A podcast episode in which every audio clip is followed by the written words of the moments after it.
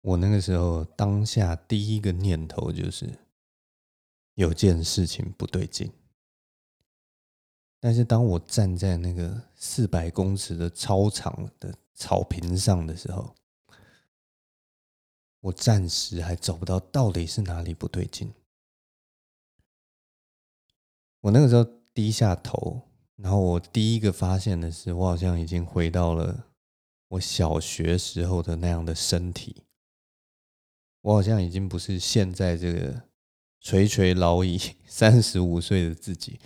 我已经穿，我穿上了我那个小学的时候是呃白色的那个棉 T，然后它有那个黄色的边哦，包括那个袖子也有黄色边，然后呢衣摆也有黄色边，还有领口也是黄色边。那样的一件运动服，然后我的短裤，运动短裤也是黄色的。我小时候的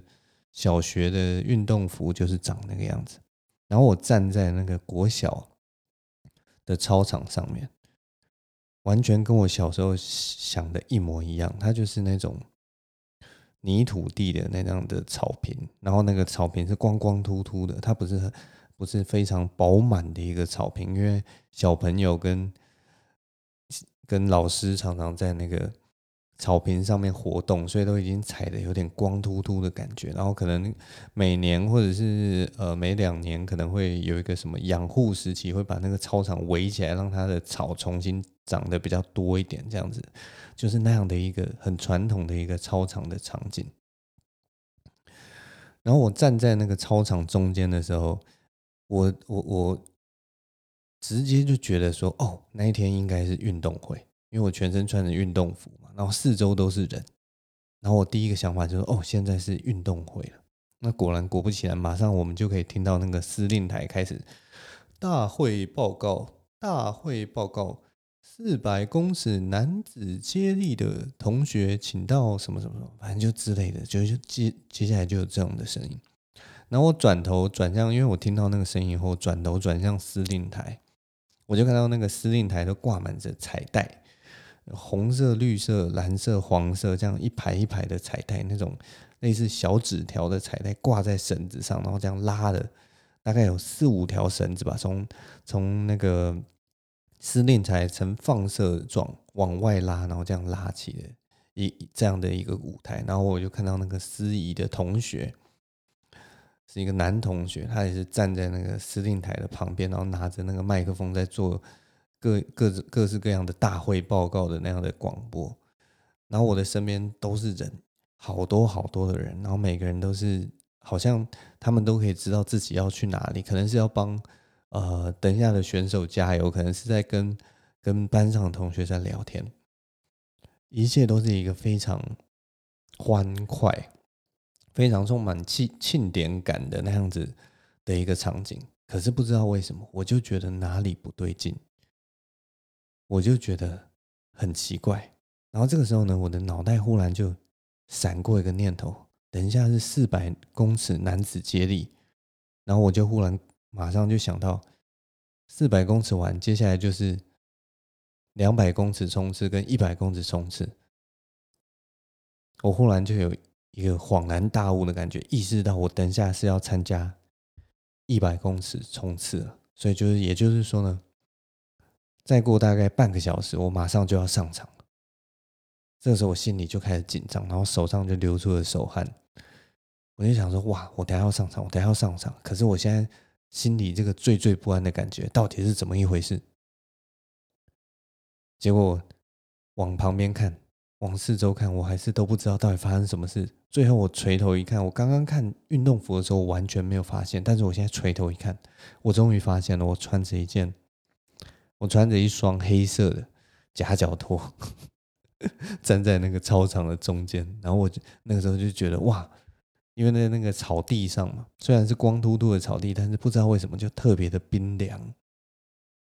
我觉得我的那个。看到那个夹脚拖的一瞬间，那个冰凉的感觉是从脚底整个窜上来，然后窜到让我的心也都凉了，你知道吗？就是一瞬间那个恐惧啊，马上达标，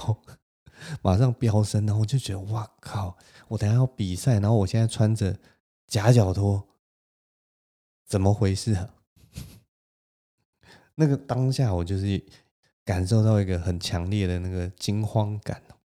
可是就这么的奇怪，就这么奇怪，就是当我看着那个我穿着夹脚拖的脚的时候，我发现我的那那只脚啊，不是我小时候的脚，我已经变成大人的脚。那个那个画面就跟我前天穿着夹脚拖去去便利商店买东西的时候，低下头的时候看到自己的脚的那个画面是一模一样的。接着我再抬起头，画风骤变了，我眼前的景象完全都变不一样了。我忽然来到了日本，你知道吗？我忽然来到日本的街头，就是那个建筑物，大家不知道对于日本街头的建筑物有没有那种很很很明确的印象？日本的建筑物，他们的建筑物很多都是那种很淡色系的，例如说白色啊、柔柔白色啊，或者是什么的。然后偶尔可能中间再穿插几栋那种很深的深红色、深棕色的那那样子的建筑物，然后他们的那个街道的景观都非常的，就大概是可以用干净两个字来形容。那我一看到那个街道啊，其实我第一个想法就就马上就知道这是东京的郊区，因为东京的市中心其实还是有一点杂乱感，但是东京的市郊那种住宅区啊。它的那个街道都非常的干净，然后晚上的时候住宅区都是很安静，然后空无一人这样子，然后一切都是很洁白、很明亮，然后很安静，你完全几乎不会听到车声的那种，跟跟台湾的街头差非常多。我觉得差最多的东西就是声音。那我当下我就是，当我看到我的夹脚拖，然后我抬起头来，我就已经人就已经到了日本街头。这个时候呢，我忽然脑中又忽然想到，我接下来要去买东西，我要去便利商店买东西。我现在是一个住在日本，然后忽然想要去便利商店，可能买个宵夜或什么的人，然后我就往便利超商走。前面刚好我抬起头就有一家 Lawson，所以我就往那个 Lawson 的方面方向前进。然后走着走着，我就忽然想到一件事情，忽然。觉得说，我等一下买东西的时候，一定不能要塑胶袋。然后这个时候，我心里又开始恐慌，我已经忘记了要怎么讲这句日文了，你知道吗？就很有趣，就是我往右边一看，哎，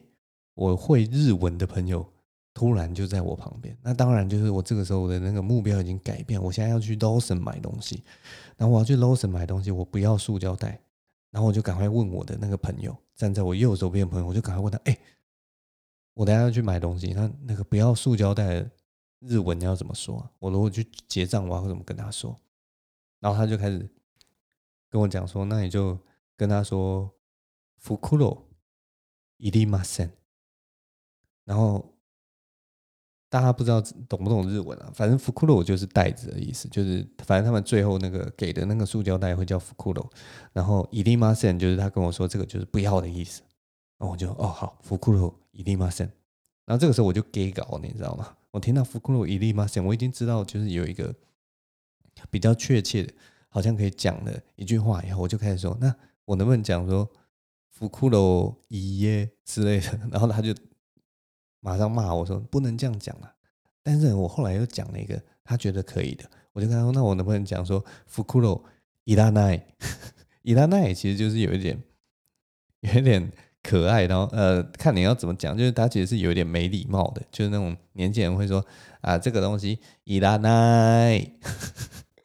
就是这种这种很活泼语气去讲这个东西，所以我就跟他说：那我能不能跟他讲说福库罗伊拉奈？” 然后他就跟我说：“是也可以这样讲啊，但是你这样讲出来，就是店员应该也是不会怎么样，只是会觉得你这个人很怪而已，怎么会这样讲话？” 然后我又在跟他演练一下，他就说：“哦，那当你说就是福库罗伊利马森的时候，他可能会说，他可能就会跟你说什么‘そのまま’。”来就 good desu ka 之类的，就问你说，哎，那就这样直接拿可以吗？然后你可能就回答他说什么来就 good desu 阿里嘎多什么之类的，就是你就马上这样带过去，然后基本上你就买完了。所以我当下就听到这个答案，就讲，哎，好，那我等下就就过去买东西，就过去买买东西好了。结果进到那个便利超商的时候，那个 门一打开啊，我就忽然又感到那个冷气一吹啊。我的脚又冰凉了起来。这时候我心里不知道为什么就忽然感到惴惴不安，你知道吗？那个恐惧好像是透过那样子的冰凉的风啊，从我的脚上，从那个运动会的操场上，一直窜到日本，窜到便利超商的冷气那样的风直接吹上来。就这一次呢，那个恐惧感啊，整个满点，它就像是那个超级变变变里面那个大家按那个积分，咚咚咚咚咚咚咚咚咚，那个。直接加到满分了，结果就睁开眼睛，我就醒来了。这就是我今天早上所做的一个梦啊。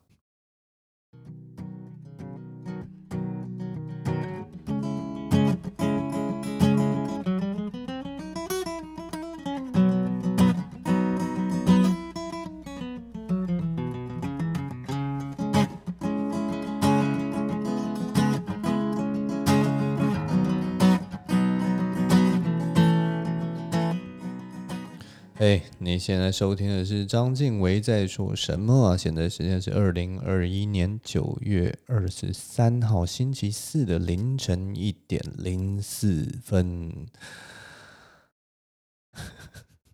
今天结果今天整个录音的时间变得超级晚的，你知道吗？到底在干什么啊？我明明就说，就是如果这么晚录的话，我精神会变得很差。结果。今天居然弄到一点才录音呢，等下上传完，搞不好都两点多了。我的老天爷呀！嗯，今天这么 今天这么晚录音的原因，其实是因为我刚刚大概十点十一点的时候，还在跟那个阿秋啊，然后还有那个杰克啊，因为我们最近在合作写一些文稿的东西，写写个剧本啊，写个写个类似 sitcom 的那样子的剧本，所以我们到。因为明天可能就是要把我们的那个初稿啊，第一版本交出去了，所以就大概到九点十点的时候，还在做一个最后的垂死挣扎。所以呢，反正我们就讨论讨论，然后修一些像那个修枝叶的那种感觉。我一直觉得这种写写东西的东西有点像是啊。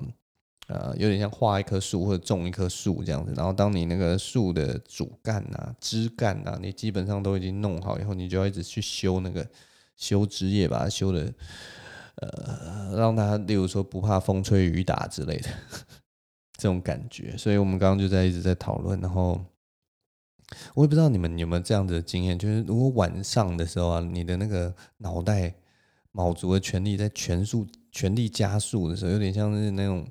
引擎全力这边轰的时候，那种冲的时候，就是，然后你就会最后留下自己的时候，你还是会感到那个亢奋。就是它那个引擎啊，冲上去以后，好像那个引擎的力量不会马上直接就这样直线落下来，然后你马上就变得很累很累，可能还没有累到那种程度啊，但就是你会留下那种脑力激荡，那个脑神经就是。整个很活跃的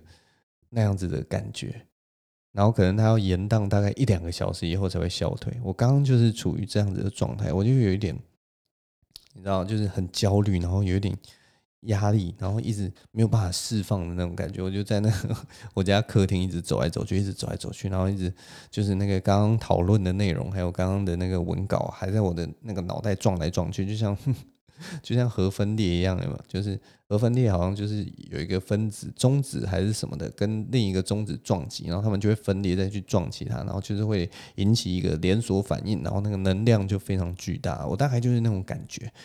所以我就全身有一种啊停不下来、停不下来、停不下来的感觉，然后一直在那边走来走去。到现在可能也还是有一点的，但就是因为我那个那个脑袋没有办法平息下来，所以我。也是想要赶快，就是呃，想一下我今天晚上录音要录什么，结果 结果因为停不下来，所以就想到现在，就是一直在想说自己要要录什么，要录什么，所以真的是那个晚上的时候有一点不适合，不适合动脑动那么多啊，尤其动完以后就就会觉得哇，脑袋好像一时间没有办法休息啊。所以总之呢，反正就是稍微拖到一点时间哦，所以我才会到这么晚的时间才录啊。嗯，完蛋，我不知道要怎么接了。哎，所以你们今天可能要稍微呃 见谅一下哈，我一定会一直就是，虽然我有想说我自己要讲什么，可是每一段的连接可能都会非常的跳跃啊，非常的 不知道怎么接啊。但反正就这样了，我真的现在脑神经已经有一点衰弱，虽然它是那种。全力在在在在转动，你知道吗？但是它其实是是有点像，我也不知道要怎么跟你们形容，就是我可能会忽然脑袋会出现一个冰淇淋的画面，然后另一边是月亮，然后这边呃右下角可能可能出现一个 水平仪之类，然后左下角就变放大镜，就是我可以我可以想很多东西，然后但是它都是跳出来的，片面式、片段式的，然后我没有办法把它理清楚，然后我现在在讲东西的时候，也许他们就会忽然。跑到我眼前，然后我就会忽然跟你说：“哎，哦，我刚讲到哪里了？” 大概就是这样子啊。所以反正，反正，反正还是啊，对啊，反反正反正就是这样了。我们明天就要继续那个了。这礼拜有发生什么事情？大概就像这种感觉，我就是想要讲这礼拜发生的事情，可是我不知道要怎么接。好，反正我就继续讲这礼拜发生什么事情。这礼拜发生什么事情？这礼拜。这礼拜有一个 有一个很有趣的事情，就是我我我的那个 podcast 惹上了一个大麻烦。反正这礼拜就是啊，礼拜呃礼拜一的时候，礼拜一的时候我跟跟我女朋友见面，然后那天要见面的时候是那个我们要我因为我。我我我最近非常期待的一部电影上映哦，它叫就是那个沙丘，不知道有没有人看过？就是那个 Dune Dune 就是沙丘 D U N E 这个这个英文字啊，大家就可以把这个字学起来哦。嗯、呃、Dune，反正他他他真的是完全没有辜负我的期待，我看了以后觉得哇，真的是太爽了！怎么会有这么爽的片这样子？但是我等下再好好再讲一下这部片。但重点就是，我那天就是跟我女朋友出去看电影，然后 我就惹到了一个大麻烦，因为我们就开始聊，就天马行空的聊嘛。大家知道，就是跟跟女朋友聊天，就是天马行空的聊。就有的时候，哎，她想到什么，然后她就会跟我分享，然后我想到什么，就会跟她分享。然后那一天呢，她就跟我分享说，哎，我那天有听你的 podcast，然后我就说，哦，帕，你听我的 podcast，然后怎么了？然后她就说我那天有听到一个很有趣的一个事情。他说：“你还记不记得，就是我们刚开始去外面去约会的时候，有一次你称赞我的那个眼线画的怎么样？你知道，当当女朋友这样讲一个，就是你们人生的一个很小很小的一个片段，然后结果呢，他抓出来讲的时候，你当下第一个反应是：哇靠，完蛋了，我记不得了，怎么办？你知道，这种时候通常都是都，你知道，男生就会进入一种很很。” 战战兢兢的感觉，就是哇靠，完蛋了！我现在到底是要，到底是发生了什么事情？但当下我就觉得说，哇，我完全不记得我有称赞过他的眼线怎么画，所以我完全不知道那个他接下来要描述的那个情境究竟会是好事还是坏事。然后我就跟很老实的跟他说，我当然不会装说什么哦，我还记得啊什么，当然当然记得，怎么可能记得没有？我就是还还蛮诚实，我就跟他说我已经忘记了，怎么了吗？他说我那天听你的 podcast 啊。你好像就有在在那个节目上面教那个有在听你的听众啊，说反正要要要要让人家留下你好印象的时候，你就是要找东西来称赞，尤其是遇到女生的时候，就例如说她今天穿了一件裙子，你就称赞她的裙子；她今天绑了马尾，你就称赞她的马尾；她今天鞋子。很好看，你就称赞他的鞋子，然后就算他就是很害羞，或者是说他真的觉得这就是很平常的，他也没关系，就是很坦然说，我就是觉得这好看，基本上就是算讨人喜欢的一个 一个方法。他就说，我就忽然想到，我们在刚开始交往的时候，你就有称赞我的眼线画得很好，然后我被你称赞的当下，我还真的就是没有没有没有。意识到说你其实就是只是在乱称赞，然后你称赞完，我还问你说没有啊，我眼线就这样画，我还觉得我很久没画，没有画的很好，然后你还说，你还跟我说哇，没有，我真的觉得你眼线画的跟一般女生好像不大一样。他就说当下他真的觉得说，好像我真的有在好好称赞他，我好像真的有发现这件事情。你知道这样讲也是很有趣，就是他好像觉得说我在做这件事情是非常表面的事情，但其实我没有，我当下真的就是因为称赞人也不是说你随便找一个东西称赞嘛，你一定就是要先有一个心有所感，或者是说你观察到你看到的那个东西，你才可以称赞呢。所以我，我觉得我当下称赞的时候，基本上是从你身上找到我自己有观察到，然后我真的也很喜欢的东西，然后去做称赞。它是一个很很自然的呃一个想法，然后你把它放大表达出来这样而已。这个这个其实是可以经过训练的，因为其实每个人我们今天啊、彼此见面的时候，出门的时候，一定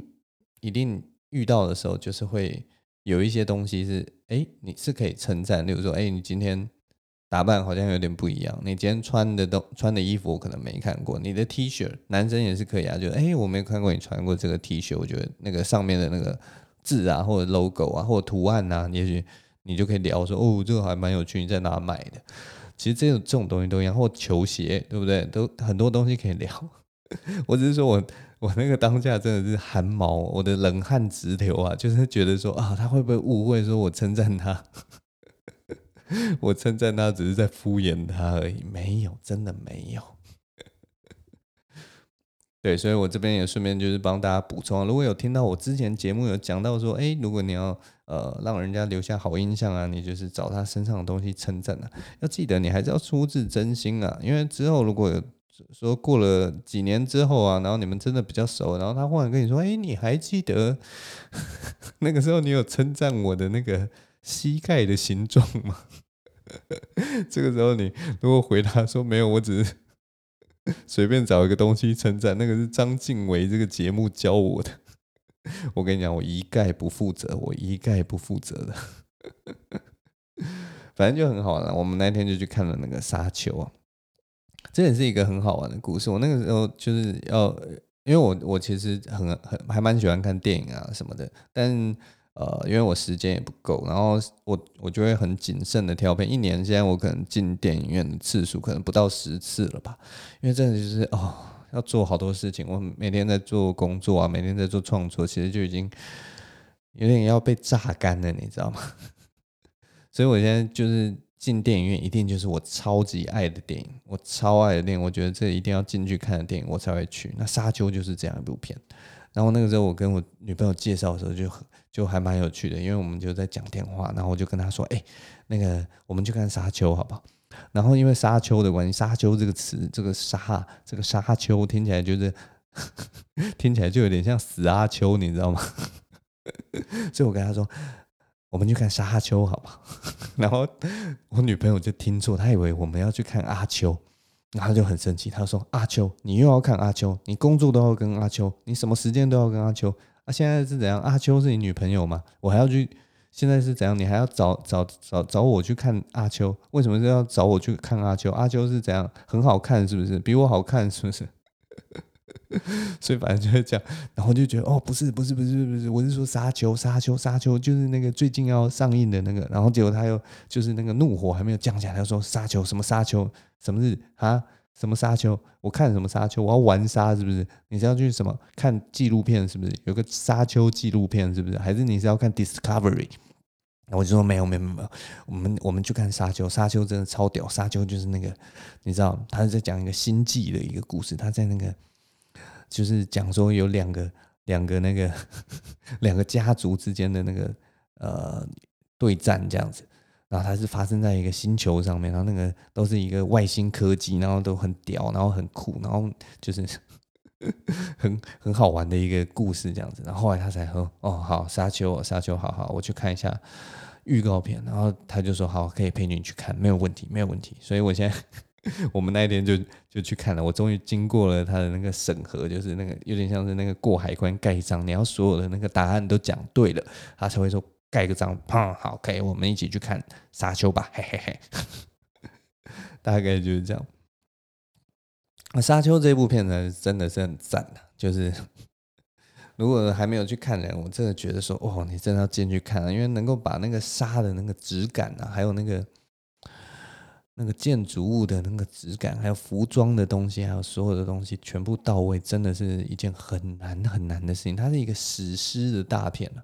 我跟大家稍微不爆雷的介绍一下，到它到底在讲什么？它基本上就是在讲呢，在那个星际之间，现在有一个国王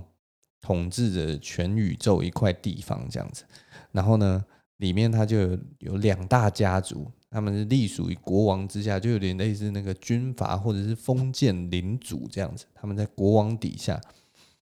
然后呢，他们就有一点权力斗争嘛。国王就觉得有有一个家族叫做那个什么 Atreides，Atreides 我们就因为比较难记嘛，这种英文的东西大家觉得 Atreides 很难记，我们就叫他翠迪苏家族，因为就 Atreides 翠迪苏家族很有，所以其中一支就是那个翠迪苏家族。那另一个家族啊。他们那个死对头的家族就叫做阿肯人吧，哈肯人家族。那阿肯人家族也是很难记，所以我们就因为他们就是很坏嘛，他们是邪恶的一方，他们会会啃人嘛，就是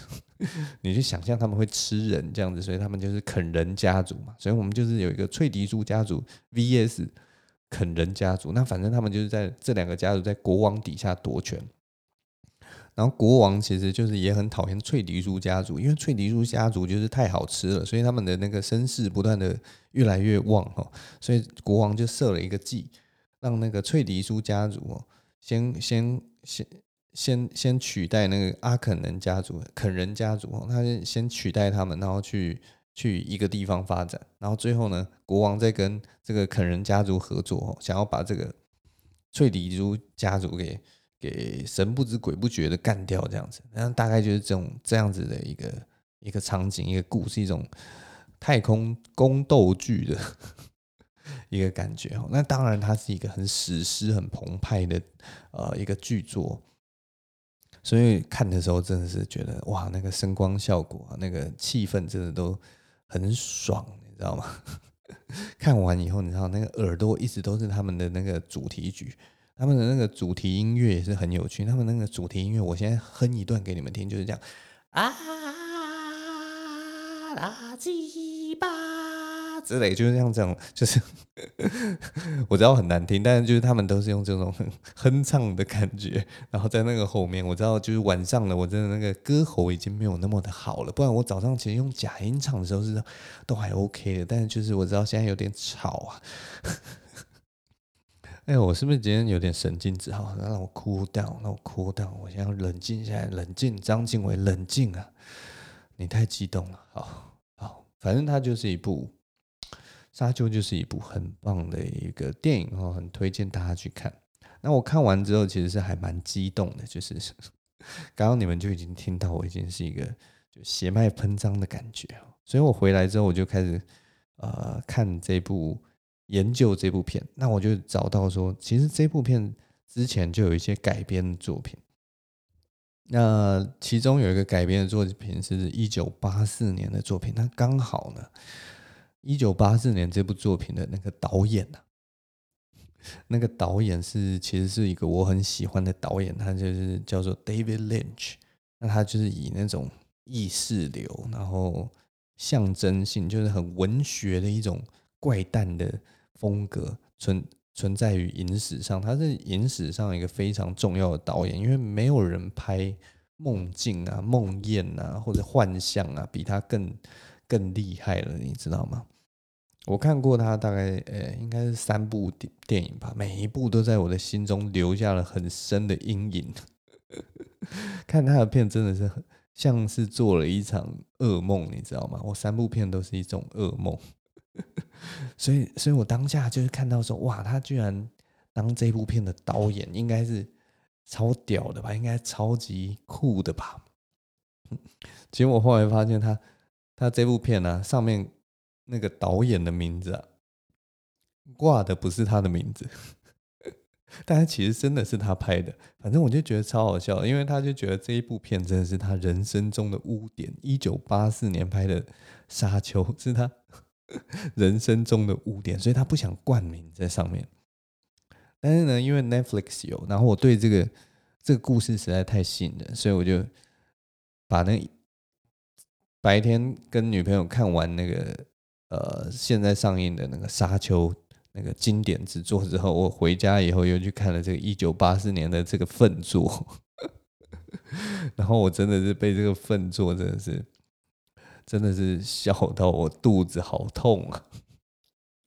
我讲其中一个场景，因为我讲的是一九八四年版本的时候，所以应该是没有什么剧透的问题了。反正它其中一个场景就是，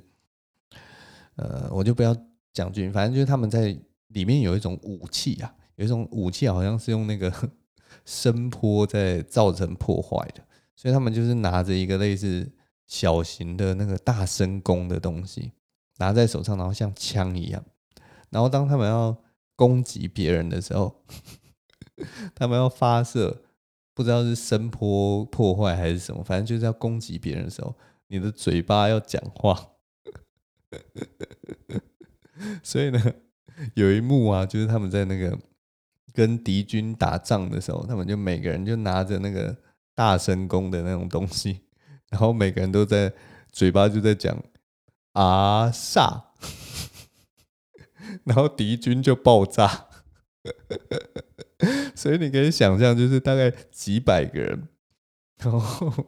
拿着一个大神弓，然后瞄准别人，然后嘴巴讲的是啊煞，然后另一边就爆炸，砰！啊煞，砰！然后他就一个一个拍，然后这个镜头就来来回回跑了好几次，跑了大概有三四十次，就是。主角在这边讲啊煞，然后另一边可能换另一个女生的角色，她也是拿着那个东西，然后这边啊煞，然后可能换另一个将军，他也是拿着那个枪在那边啊煞，那个画面我真的是觉得荒谬到，就是很像小孩子在打什么什么白痴战争，你知道吗？怎么会有这样子这么愚蠢的一个设计？你要拿着一个大声公的东西，然后在那边啊煞啊煞啊呀哒！我真的笑死，怪不得那个 David Lynch 这个片子的导演根本不想挂名，因为那真的是一个太荒谬、太白痴的一件事情了。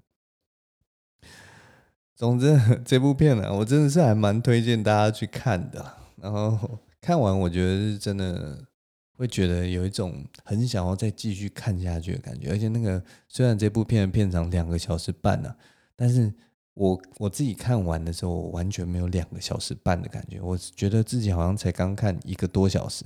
然后想要再往下再看一两个小时才对。但是不知道为什么那个时间就已经结束了。哎，反正这就是。我去看沙丘的一个很好玩的事情。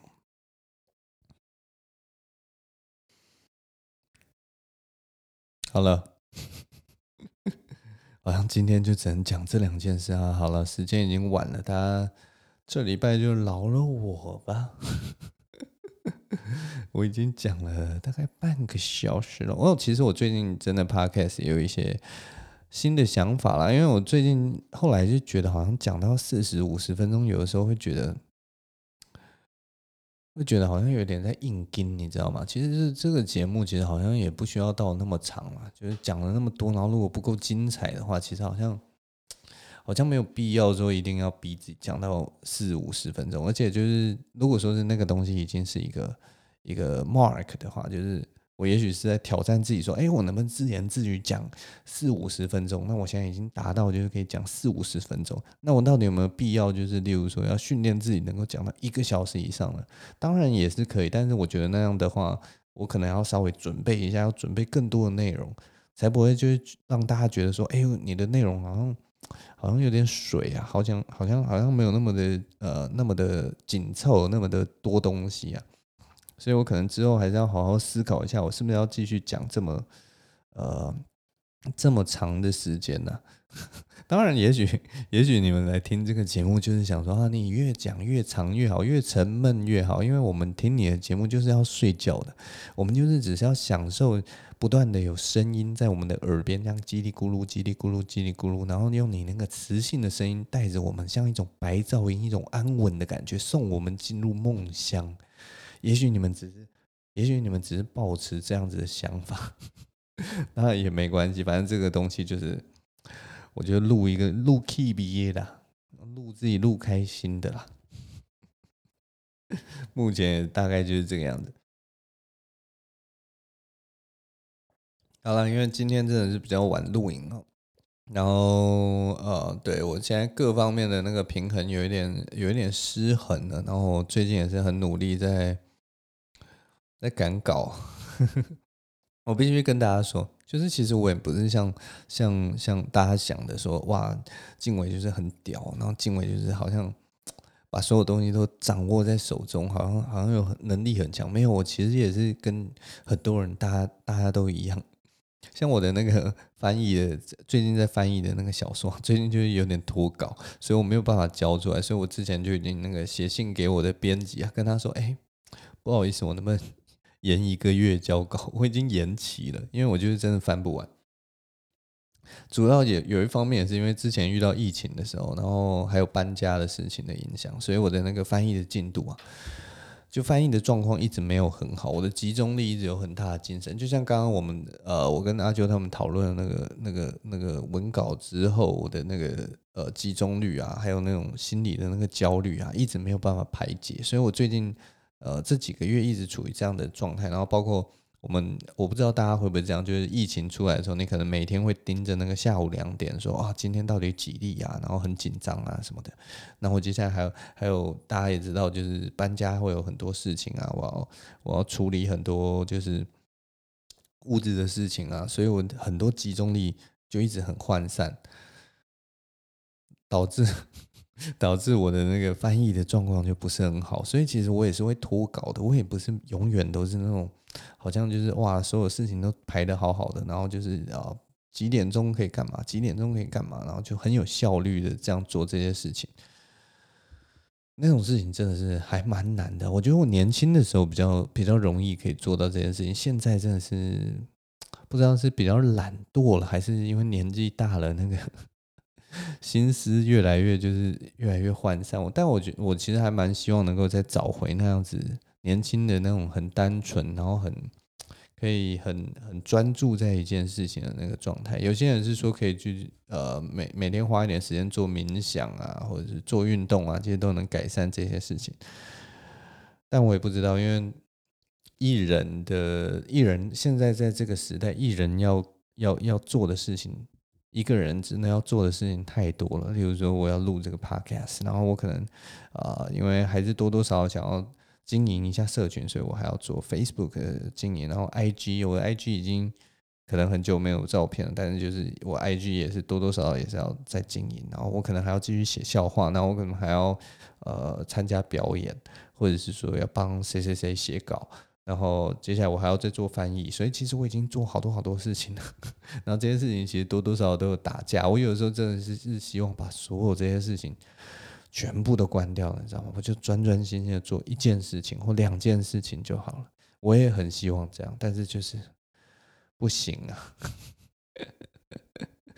这就是我选择的人生呐、啊！这件事情，每一件事情，其实多多少少都是我想要去做的，我想要去做的，我想要去做好的。所以呢，大概这就是，这就是我自作孽，这就是我选择的事情啊。然后每一件事情，大我不知道大家知不知道这种感觉，就每一件事情都很杂，每一件事情都呃没有那么的有确切的一个时间点。那这个时候你就要自己去安排，自己去尽量去处理呀、啊。总之，我就是最近这几个月都维持这样的状态。然后套一句我之前所讲的话，就是有一点失衡啊。我一直觉得最好的状态就是平衡的人生嘛，就是能够达到一个呃一切都达到平衡的话，那是一个最好的状态。那很可惜，我现在就是还。还在摸索，还在探索，而且还在努力哈。呃，我希望节目前的所有的你呀、啊，都可以达到一个很平衡、很简单的一个状态。那如果你还没有到，如果你还是还在就学的学生，请把握啊！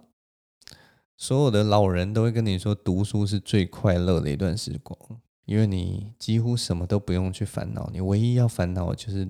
学习知识，然后玩乐，大概就只有这两样事情，或学习才艺、与人相处、每天认识新朋友，这些是到了社会上以后，也许算是一个会相对比较复杂，而且相对没有那么享受的一件事情。你会想要，你甚至出了社会以后，有的时候会想要把所有的社交生活都先关掉。然后你可能会想要把很多杂事都先关掉，你会觉得说，我就人生就先好好工作，因为光工作你就要面对你的老板啊，然后面对呃旁边的人的三姑六婆啊，或者是说有些表现啊什么的，呃各式各样的压力，你就会觉得人生已经不再单纯了哈。所以如果你还在就学的话，好好真的要好好把握那段时间。那如果说你现在已经在上班的话，心有戚戚焉的话呢，我们就一起加油吧。人生大概就是这样，其实每个人都很努力，每个人也都有每个人同样的痛苦。我们走过的路，其实基本上都是大致上相同的，所以就手牵手一起努力，大概就是这样了。好啦，我。现在这个脑袋真的到现在这个时间点，现在是一点三十三分，我已经慢慢那个脑细胞已经死的差不多了，我的那个